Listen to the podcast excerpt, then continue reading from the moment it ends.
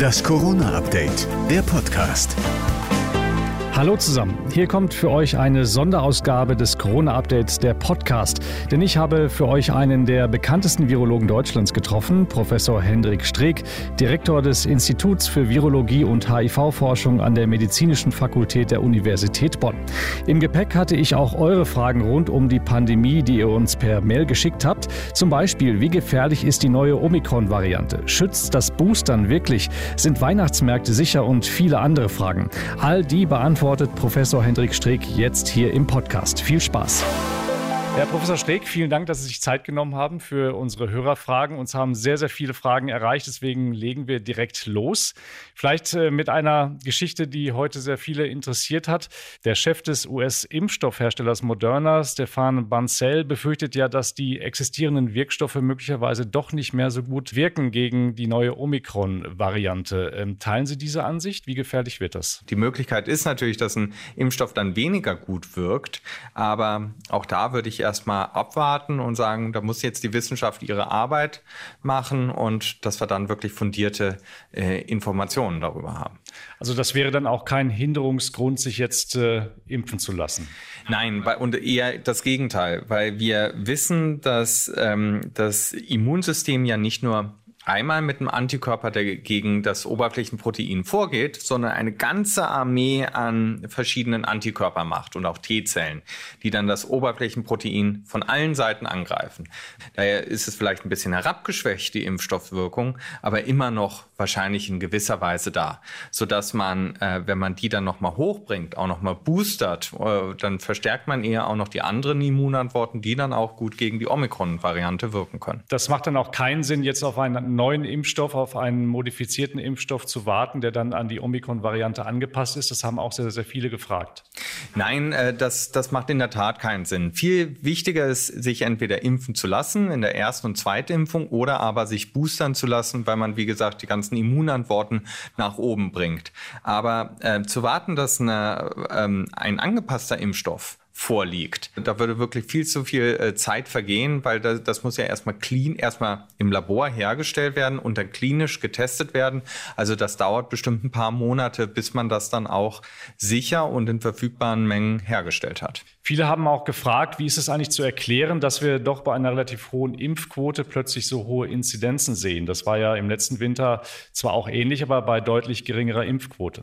Ja, also als allererstes muss man ja sagen, wir haben diese Saisonalität von Coronaviren und dadurch haben wir auch im Herbst und Winter diese Explosion der Fallzahlen. Der zweite Grund ist, äh, wir haben sehr viel mehr Mobilität jetzt im Herbst und Winter gehabt, also auch keine Kontaktbeschränkungen mehr im Vergleich zum letzten Jahr. Da sind wir sehr viel strenger in die Zeit äh, reingegangen und da war auch deutlich am Messwert der Mobilität war, waren die Kontakte mehr reduziert. Zusätzlich haben wir natürlich das Problem, dass Geimpfte sich infizieren können, will aber gar keine Symptome häufig bekommen und das Virus weiter geben können. Die Geimpften haben so ein bisschen das Gefühl, dass sie sich aus der Pandemie rausgenommen haben. Und sie sind leider immer noch Teil der Pandemie und auch können immer noch das Virus an andere weitergeben.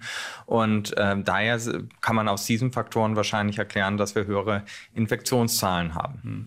In der Politik wird gerade sehr kontrovers über die nötigen Maßnahmen diskutiert, um die vierte Welle zu brechen. Im Moment sind zum Beispiel Kontaktbeschränkungen 2G äh, in der Diskussion, auch eine Impfpflicht. Aus Ihrer Sicht, was brauchen wir jetzt für die vierte Welle? Ich glaube, es ist gut, da differenziert äh, vorzugehen. Auf der einen Seite ähm, gibt es Regionen wie in Sachsen und Bayern, äh, wo die enorm hohe Fallzahlen haben. Die haben in meinen Augen äh, viel zu spät reagiert. Die hätten viel früher reagieren müssen. Je später man nämlich reagiert, desto höher werden die Fallzahlen und desto drakonischer müssen auch die Maßnahmen sein.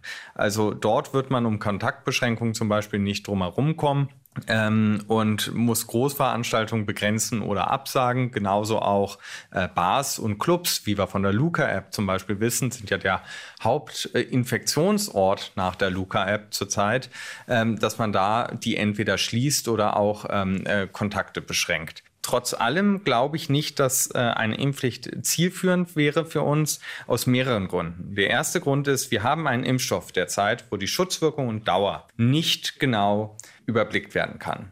Auch ein Impfstoff, wo die STIKO alle paar Monate oder alle paar Wochen immer noch eine Anpassung macht, kann in meinen Augen nicht unter eine Impfpflicht fallen.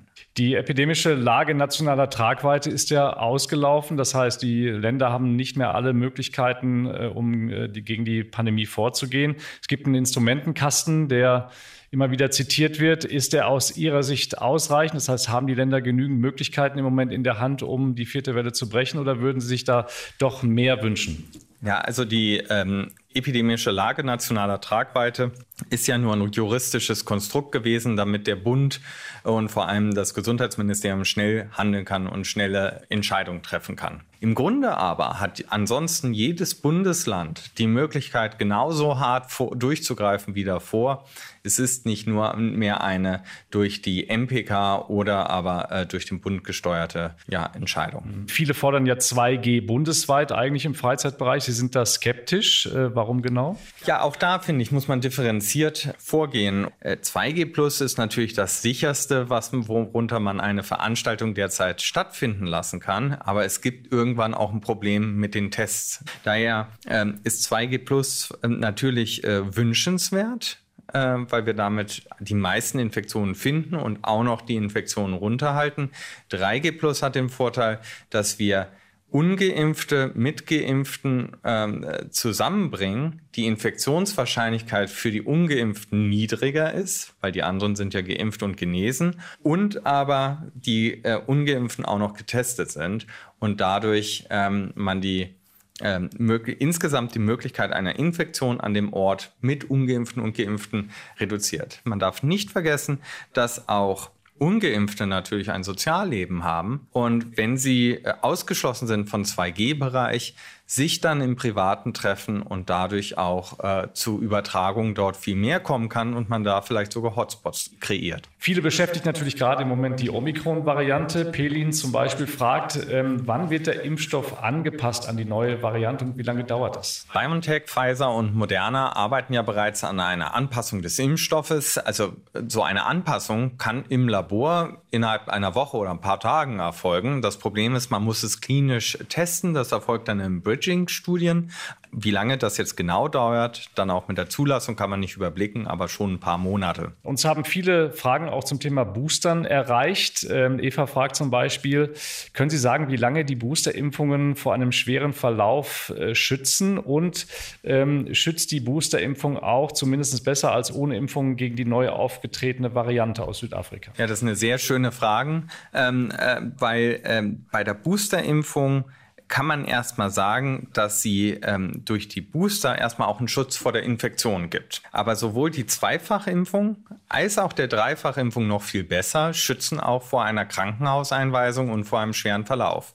Und vor allem bei der neuen Variante äh, boostert man nochmal alle Immunantworten, also nicht nur ein, einige wenige, die am dominantesten sind, sondern auch die nie, kleineren ähm, Immunantworten, die wir subdominante Immunantworten nennen, die werden auch geboostert und die sind vielleicht viel entscheidender dann bei, der, äh, bei einem veränderten Virus äh, an verschiedenen Stellen anzugreifen. Und daher ja, Boostern hilft auch wahrscheinlich sehr gut gegen die Omikron-Variante. Monika Hoppe fragt, äh, sie hätte einen Boostertermin, macht sich jetzt aber Gedanken, ob sie nicht möglicherweise warten soll, bis ein besserer äh, Impfstoff da ist, der an die neue Variante angepasst ist. Das würde ich nicht empfehlen, sondern ich würde empfehlen, sich, äh, sich boostern zu lassen. Wir greifen ja das Oberflächenprotein nicht nur an einer einzelnen Stelle mit unserem Immunsystem an, sondern wir machen eine Armee von unterschiedlichen Immunantworten, die dann auch an, an kleinere Stellen eben angreifen. Und wenn dann quasi ein 32 Veränderungen im Oberflächenprotein sind, dann kann es immer noch sein, dass die ganzen anderen Immunantworten dagegen vorgehen können. Und je mehr man die boostert, also verstärkt, äh, desto besser ist dann der Schutz wahrscheinlich auch gegen die Omikron-Variante. Das ist zum Teil ein wenig theoretisch, aber das ist das, was wir aus der Immunologie kennen. Und es ist wahrscheinlich, dass es sich bei dieser Variante auch so verhalten wird. Viele Hörerinnen und Hörer haben auch äh, gefragt, wie man jetzt sozusagen die unterschiedlichen Impfstoffe beim Boostern mischen kann. Ich stelle mal stellvertretend die Frage von Heike. Sie hat zweimal Moderna bekommen und ähm, fragt jetzt, ob sie sich mit BioNTech boostern lassen kann oder doch besser zum dritten Mal Moderna? Ja, zur Kombination der Impfstoffe kann man eigentlich Folgendes sagen, dass wenn man Vektorimpfstoff bekommen hat, also AstraZeneca oder Johnson Johnson, sollte man sich mit einem RNA-Impfstoff boostern lassen, also Moderna oder Pfizer BioNTech. Da weiß man auch ganz klar, dass es bessere Immunantworten danach gibt. Vor allem Johnson Johnson Einfachimpfung muss man dann noch sowieso nochmal oder wird empfohlen, nochmal eine Zweifachimpfung zu bekommen. Ob man Moderna und BioNTech, BioNTech-Moderna-Kombination ähm, machen sollte, da liegen keine guten Daten vor. Aber im Grunde ist der Impfstoff enorm ähnlich zwischen den beiden, so dass man sich eher danach richten sollte, ja, wenn man beim einen Impfstoff irgendwie schwerere Nebenwirkungen hatte, also nicht nur einen Arm, der weht hat, sondern auch mehrere Tage krank war oder vielleicht Quaddelbildung bekommen hat oder so, dass man dann zum anderen Impfstoff wechselt, um zu hoffen, dass man keine Nebenwirkungen hat. Aber im Grunde sind äh, beide Kombinationen gleichwertig oder auch dreimal Moderna oder dreimal BioNTech genauso gut. Jetzt haben natürlich viele Bedenken, ob Moderna möglicherweise schlechter ist als BioNTech. Ähm, kann man die Bedenken ausräumen? Der Hauptunterschied zwischen Moderna und BioNTech eigentlich ist, dass die Konzentration von Moderna sehr viel höher ist als die von BioNTech. Dadurch macht Moderna auf der einen Seite auch stärkere Immunantworten. Wir glauben zumindest, das liegt daran. Zum anderen ähm, kann, macht es aber auch ein bisschen mehr Nebenwirkungen. Bei einem über 30-Jährigen macht es eigentlich nichts und da hat Moderna den Vorteil, dass er einfach stärkere Immunantworten auch macht. Mhm. Enno fragt zum Beispiel, meine Frau und ich sind zweimal geimpft und waren danach positiv. Und das haben einige gefragt, soll man sich dann trotzdem boostern lassen? Die Infektion nach einer Zweifachimpfung wird als Booster anerkannt. Das kann man auch äh, mittlerweile hinterlegen, äh, quasi als Booster, als natürlicher Booster äh, ist es nicht notwendig, sich danach impfen zu lassen. Wenn es, äh, wenn das jetzt schon nach sechs Monaten gewesen, also vor sechs Monaten gewesen ist, die Infektion, dann sollte man überlegen, sich doch noch boostern zu lassen. Walter zum Beispiel fragt, nach welcher Zeit ist der Impfschutz nicht mehr gegeben? Hintergrund seiner Frage ist, dass es zunehmend Impfdurchbrüche gibt und auch zunehmend Menschen, die geimpft waren, auf den Intensivstationen landen. Wir haben die Impfstoffe getestet um zu sehen, ob sie einen Schutz vor einem schweren Verlauf oder symptomatischen Verlauf geben. Und da sind alle Impfstoffe eigentlich sehr gut drin. Und das im Übrigen auch noch nach sechs Monaten oder einem Jahr. Mit der Abstufung, die man da erwähnen muss, natürlich bei vulnerablen Gruppen, bei Risikogruppen, bei Immun Menschen mit Immunschwäche, bei älteren Menschen ist dieser Schutz herabgesetzt und darum wird für die deutlicher die Boosterimpfung empfohlen. Äh, generell kriegt man eine bessere Immunantwort einfach durch den Booster. Wir sehen die Impfdurchbrüche in den Infektionen. Ein Geimpfter kann sich infizieren, das ist äh, eindeutig und er kann auch das Virus weitergeben. Aber die Wahrscheinlichkeit, dass ein schweren Verlauf kommt, ist sehr gering. Jetzt sehen wir immer mal auch auf den Intensivstationen ja auch Geimpfte, die dann doch vielleicht mal einen Covid-19 äh, schweren Verlauf haben. Und das haben sogar auch die ursprünglichen äh, Studien gezeigt, weil es war eine Reduktion der Wahrscheinlichkeit für einen symptomatischen Verlauf um 95, 90 Prozent. Das haben wir immer noch. Aber das bedeutet auch im Umkehrschluss, dass sich fünf bis zehn Prozent der Geimpften trotz allem immer noch mal auch einen symptomatischen Verlauf haben könnten und von denen könnten einige auch einen schweren Verlauf haben. Jetzt steht ja die Weihnachtszeit bevor, das hat auch viele interessiert. Jürgen zum Beispiel fragt, kann ich Heiligabend mit 14 Leuten zu Hause Weihnachten feiern, alle zweimal geimpft, Alter so zwischen 3 und 85 Jahre oder welche Vorkehrungen muss man da treffen? Ich glaube schon, dass wir dieses Jahr ähm, gemeinsam Weihnachten feiern können. Ähm, man muss nur darüber nachdenken, dass äh, man bestimmte Gruppen natürlich dabei hat, also die älteren Familienmitglieder oder Freunde, die vielleicht auch das Risiko haben für einen schweren Verlauf, trotz Impfung, dass die geboostert sind. Zusätzlich kann man überlegen, dass sich jeder äh, vorher testet, also dass man ein, eine 2G-Plus-Party sozusagen zu Hause, ja, Weihnachten hat zu Hause und hier dann ähm, eben das Gleiche macht, was wir im letzten äh, Herbst und Winter und letzten Weihnachten eben auch schon angeraten haben. Einige haben ja auch die Möglichkeit, zum Beispiel in einer quasi Vorisolation zu gehen, wenn man äh, die Großeltern sehen will und einfach Sorge um die hat, ähm, dann kann man sich auch ein paar Tage vorher isolieren, um einfach das Risiko nochmal zu minimieren. Aber ich denke schon, wir werden gemeinsam Weihnachten feiern. Zum Thema Impfstoffe, da fragen sich natürlich viele, wann kommt der sogenannte Totimpfstoff? Das wird besonders auch Joshua Kimmich von den Bayern interessieren. Vielleicht zur Erklärung, Totimpfstoff, das ist ja ein Impfstoff, der nicht auf mRNA-Basis basiert, sondern der Teile des ursprünglichen Virus enthält. Da versprechen sich viele davon, dass er weniger Nebenwirkungen hat und vielleicht ungefährlicher ist. Ja, also der Novavax-Impfstoff ist ja eigentlich kein Impf Totimpfstoff, sondern ein Proteinimpfstoff. Also aber er ist eher im klassischen Verfahren her hergestellt worden. Die Daten, die bisher veröffentlicht wurden, sind gut. Also er zeigt auch einen sehr guten Schutz an die 90 Prozent, genauso wie die anderen Impfstoffe. Das ist im Moment im, bei der EMA im Rolling Review Verfahren. Und wir müssen darauf warten, dass die ihre Entscheidung treffen, dass dieser Impfstoff zugelassen wird. Wenn er dann zugelassen ist, äh, wird er wahrscheinlich auch sehr schnell verfügbar sein. Das hängt natürlich von den Produktionskapazitäten ab, äh, die man als Außenstehender natürlich nicht überblicken kann. Mhm. Jetzt kommt ja bald der Impfstoff für Kinder ab fünf Jahren. Und jetzt fragt Silvia zum Beispiel, sollten Kinder äh, dann geimpft werden? Sind da möglicherweise nicht Nebenwirkungen zu befürchten? Es gibt ja da ja noch keine Langzeittests, die immer so gerne zitiert werden bei Impfungen. Ja, man muss, äh, glaube ich, überlegen, vielleicht auch gemeinsam mit den Kindern und Jugendlichen, ob man ähm, äh, Kontakt mit dem Virus haben will, mit Impfung oder ohne. Generell muss man sagen, dass eine Infektion bei Kindern extrem milde, wenn nicht sogar asymptomatisch verläuft. Es gibt sehr, sehr wenig Fälle von Kindern, die einen, mal einen schwereren symptomatischen Verlauf haben oder ähm, ähm, es gibt einige wenige Fälle in Deutschland von Kindern, die auch daran verstorben sind. Daher ähm, ist es eine, eine Abwägung, wo man auf der einen Seite das Risiko hat von sehr, sehr seltenen äh, Nebenwirkungen, die, wo es auch mal eine transiente, kurzfristige Myokarditis sein kann und auf der anderen Seite die sehr, sehr seltenen Nebenwirkungen, die durch die Infektion äh, zustande kommen äh, können.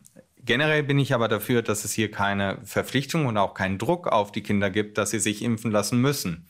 Also ähm, das ist eher etwa eine Abwägungssache. Ich glaube nicht, dass jedes Kind eine Impfung benötigt, aber Kinder zum Beispiel mit Vorerkrankungen sollten sich in jedem Fall impfen lassen. Viele fragen sich natürlich auch, wie geht es jetzt im kommenden Jahr weiter? Gudrun fragt zum Beispiel, muss ich mich jetzt jedes Jahr gegen Corona boostern lassen? Sehr schwer vorherzusagen, wie das mit der Coronavirus-Pandemie weitergeht. Wir können jetzt damit rechnen, dass es in den folgenden äh, Wochen wir weiterhin auch höhere Fallzahlen haben. Ob wir da ein bisschen eine Entspannung reinkriegen, das ist zu hoffen. Alleine dadurch, äh, durch diese Wellenbewegung, die solche Infektionen ja sowieso machen. Aber die richtige Entspannung werden wir erst im März, April wiedersehen zur Saisonalität, wo das Virus eben auf extrem niedrige Werte gehen wird. Wie gut der Impfschutz ist, langfristig, das kann man noch gar nicht gut vorhersehen. Wir wissen das auch aus Israel nicht, wie lange der Impfschutz nach der dritten Impfung hält, geschweige denn, wie gut er gegen äh, Varianten hilft. Ich hoffe, dass wir im nächsten Jahr eine Souveränität erreicht haben, wo wir auch ähm, äh, den nächsten Winter nicht wieder über äh, Maßnahmen oder ähnliches reden, aber wir müssen uns eben auch bewusst sein, dass das Virus auch leider im nächsten Jahr weiterhin da sein wird. Welche Impfquote bräuchten wir, um, ich sag mal, auf der sicheren Seite zu sein? Also die ideale Impfquote für uns alle wäre ja 100 Prozent. Äh, dann wäre es ziemlich entspannt auf einer Intensivstation. Das werden wir aber natürlich nicht erreichen. Wir sollten ähm, versuchen, das vor allem auch risikostratifiziert zu betrachten. Das bedeutet, dass Menschen, die ein hohes Risiko haben für einen äh, schweren Verlauf, ältere Menschen, vulnerable Gruppen und so weiter, dass das die Gruppen sind, die auch primär ähm, äh, häufiger äh, oder eher geboostert wird und dann vielleicht auch in den Folgejahren dahin kommt, dass man dort eine Boosterung anrät, wie das ja bei der Grippe ist. Grippe ab 60 Jahren wird ja angeraten, aber dass nicht die gesamte Bevölkerung sich impfen. Vanessa fragte, wann können wir die Pandemie endlich hinter uns lassen und müssen keine Maßnahmen mehr befürchten oder kommen wir überhaupt jemals aus der Spirale heraus? Also wir können damit rechnen, dass im März, April es wieder ruhiger wird äh, mit den Infektionszahlen. Das macht die Saisonalität des Virus. Ähm, und dass wir dann auch ähm, ein, eine so hohe Grundimmunität in der Bevölkerung durch Impfung oder den genesenen Status aufgebaut haben, dass der nächste Herbst und Winter nicht wieder mit Maßnahmen und Einschränkungen ähm, zumindest darüber nicht diskutiert werden muss mehr, sondern wir da auch vorgesorgt haben.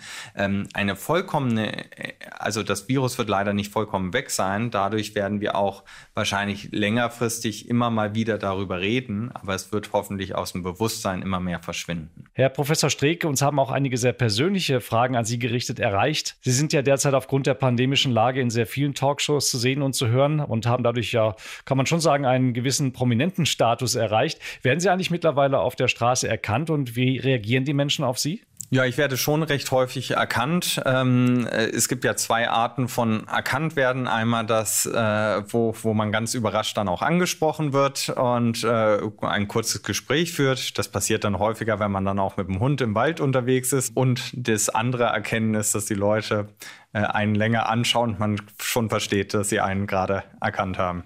Aber eigentlich alles nur positive Reaktionen. Viele Ihrer Kolleginnen und Kollegen beklagen ja, dass sie durchaus auch angefeindet werden in sozialen Netzwerken, weil sie sich zum Beispiel fürs Impfen aussprechen. Äh, sind Sie mal bedroht worden? Also in der ganzen Pandemie hatte ich zwei äh, Drohungen, ähm, also Morddrohungen. Ähm, da hat die Polizei total äh, fantastisch reagiert, muss man sagen. Aber ähm, ansonsten habe ich eigentlich keine besonderen Bedrohungen. Man sieht natürlich diesen Hass im Netz, aber das sind eben diese asozialen Medien, äh, in denen das stattfindet. Auf den Straßen äh, ist mir das noch nicht passiert.